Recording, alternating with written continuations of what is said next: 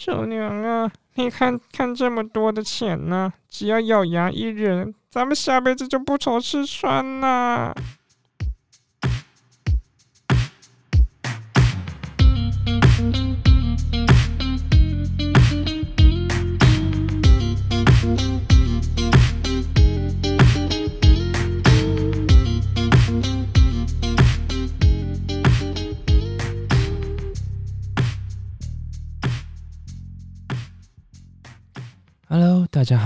收听一本正经，我是今天的主持人汉语。今天要跟大家分享的故事是台湾最强女鬼陈守娘。为什么会想要讲述这个主题呢？因为汉语我啊，本身对于台湾的乡野奇谈啊，一些鬼怪异事特别有兴趣。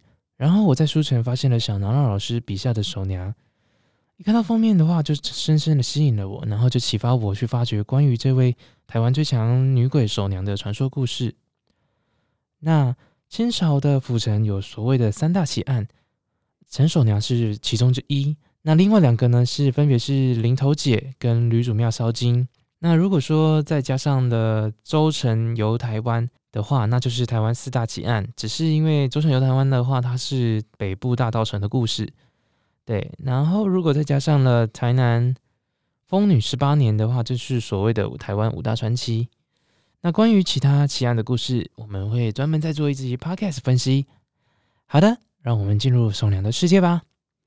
清朝道光年间，一位穿着红色金衫，搭配香花边长裙，盘着典雅的发髻，她就是我们的陈氏守娘大大，是位灵寿之妻。灵寿末后，守娘守节不嫁。而灵寿的妹妹灵寿妹是个年轻貌美的人，外送茶。一天，一位县衙府的师爷来喝完茶后，看到了守娘，惊为天人啊！这么正，又是魏王人妻属性，那他是怦然心动，小鹿乱撞啊！师爷表示。嘿只有玩到腻的女人，没有我拔不到的女人呐、啊！变出高价，想跟守娘一夜春宵。守娘的婆婆跟小姑一听到有这么多的钱，就心灰灰了。母女眼睛都是钱的形状，就劝守娘卖身。守娘的婆婆表示：“守娘啊。”你看看这么多的钱呢、只要咬牙一忍，咱们下辈子就不愁吃穿呐。守娘表示：“我的卡呸，我才不稀罕这区区几臭钱呢！我不配背叛我的丈夫。”OK，守娘当然抵死不从。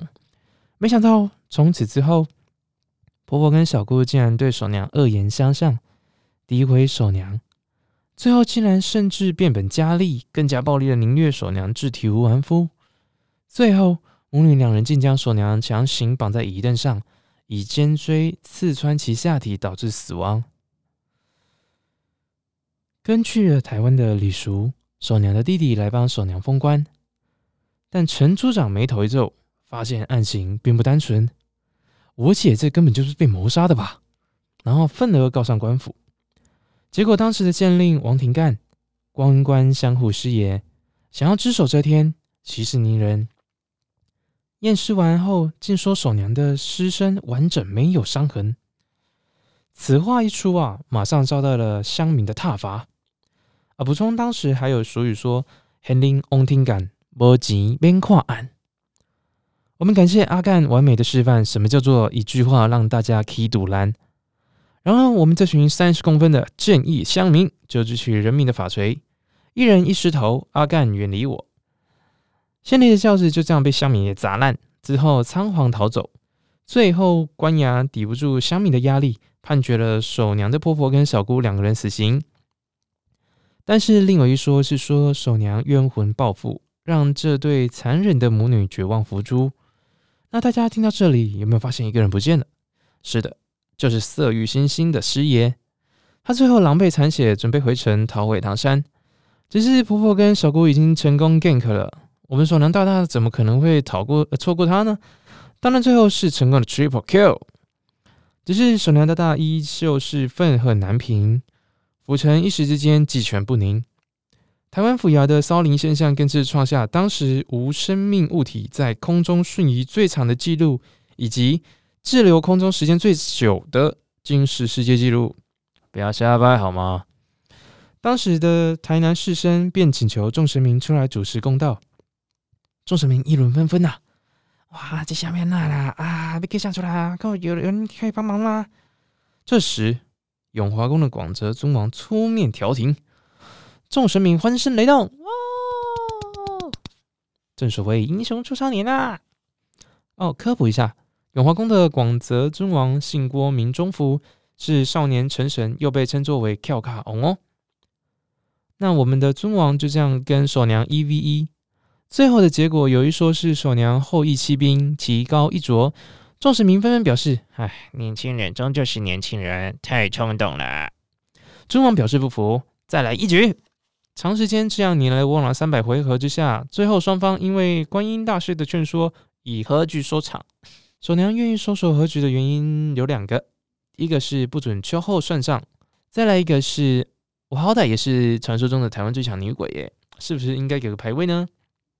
然后就在双阿位，也就是现今台南府前路跟南门路交叉路口的东南方建立一座小庙，但是后来因为守娘太灵验了。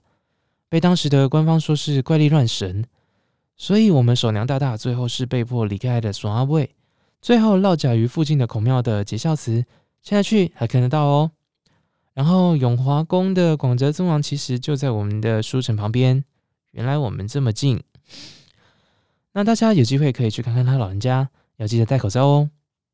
那我们的故事前情提要就到这里，大家对于台湾最强女鬼陈守娘故事有没有更加了解了呢？小南老老师的守娘画风跟分镜啊，都是超有 feel 的，整个就是我的菜。看完你就会知道为什么当时师爷会晕船。然而，小脑老老师笔下的手娘不再只是台湾最强女鬼，而是那个时代之下对于女性权利的呼喊。从主角少女结良的角度去审视大时代下对于女性的种种不平等，像是一直要想办法生男丁而痛苦的嫂嫂。还有像是，如果女性被在路上被陌生男子给掳走，只要说是我写尬喜欢到诶，找我给那，众人就会默默视而不见，而不是去思考这个行为的合理性，甚至还在一旁说风凉话，说什么啊行低压早行干不好，找我朗的写尬喜开条威之类的等等悲剧就是这样产生的。那我们庆幸生长于这个性别平权的时代。但是长久以来的陋习跟刻板印象，其实还是默默的存在，只是差别在于有没有被知晓而已。书中还有其他关于呃一些传说，像是伊阿沟或是一些符令的传统习俗之类的。希望大家在阅读完小脑老师的锁娘之后，可以有一点点小小的收获。那如果想要更多的内容的话呢，就请大家氪金解锁喽。